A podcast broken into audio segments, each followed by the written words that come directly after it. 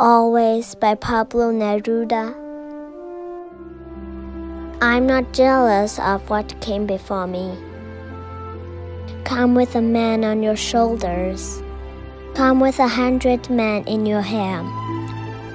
Come with a thousand men between your breast and your feet. Come like a river full of drowned men which flows down to the wild sea, to the eternal surf, to time. Bring them all to where I'm waiting for you. We shall always be alone. We shall always be you and I, alone on earth to start our life.